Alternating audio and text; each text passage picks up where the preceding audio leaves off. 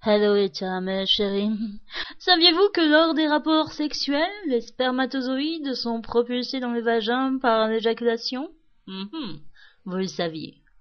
Mais saviez-vous que les spermatozoïdes se retrouvent alors devant l'entrée du col de l'utérus, dans le vagin?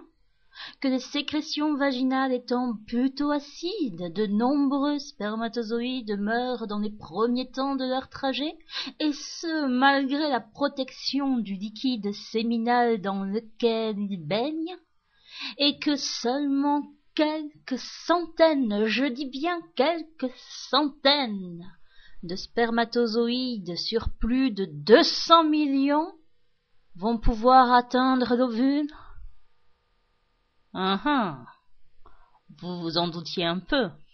Mais ce que vous ne savez peut-être pas, c'est que des travaux récents démontrent que, bien au contraire du premier arrivé, premier gagné, c'est l'ovule qui choisit le spermatozoïde qui contient le patrimoine génétique le plus différent du sien.